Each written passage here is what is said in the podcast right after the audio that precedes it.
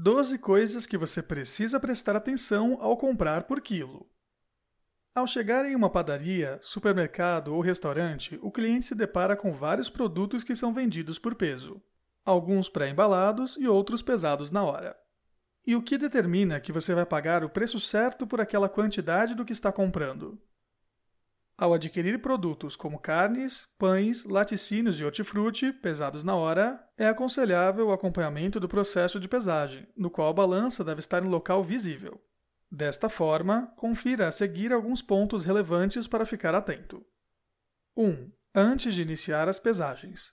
Verifique se a indicação da balança está em zero. 2. Prato de pesagem. Verifique se o prato de pesagem está limpo, seco e livre de objetos ou resíduos inseridos sobre o prato de pesagem, como sobra de alimentos, papelão molhado ou ganchos, barbantes pendurados, ímãs, etc., que possam provocar erros na pesagem. 3. Verifique se a balança possui lacre.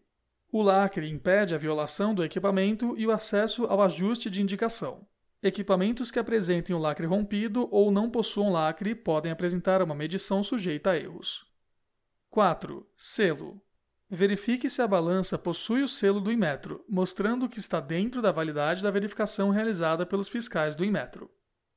5. Nivelamento. Verifique a indicação de nível da balança. O desnivelamento pode ocasionar erros de pesagem. 6. Procedência da balança.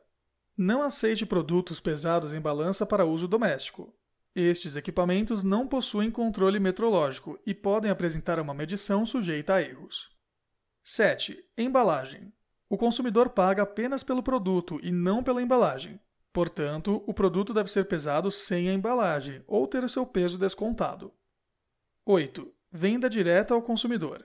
Para a venda direta ao consumidor, é aconselhável que a balança tenha a divisão entre 2 e 10 gramas. Isso significa que a balança vai arredondar os números abaixo dessa faixa. Quanto menor a divisão, maior a precisão da balança. 9. Displays. As balanças eletrônicas devem ter dois displays, um para a visualização do operador e o outro para o consumidor. No display do consumidor deve ser mostrado o peso do produto, o preço por quilo e o valor total a ser pago. 10. Restaurantes de comida por quilo. Nos estabelecimentos comerciais que vendem comida por quilo, o peso do prato deve ser descontado, ou seja, incluído no valor de tara. Com a balança vazia, o display indicará o valor negativo, referente ao peso do prato. 11. Venda de pão francês. Para a venda de pão francês, a divisão de escala da balança não pode ser superior a 5 gramas.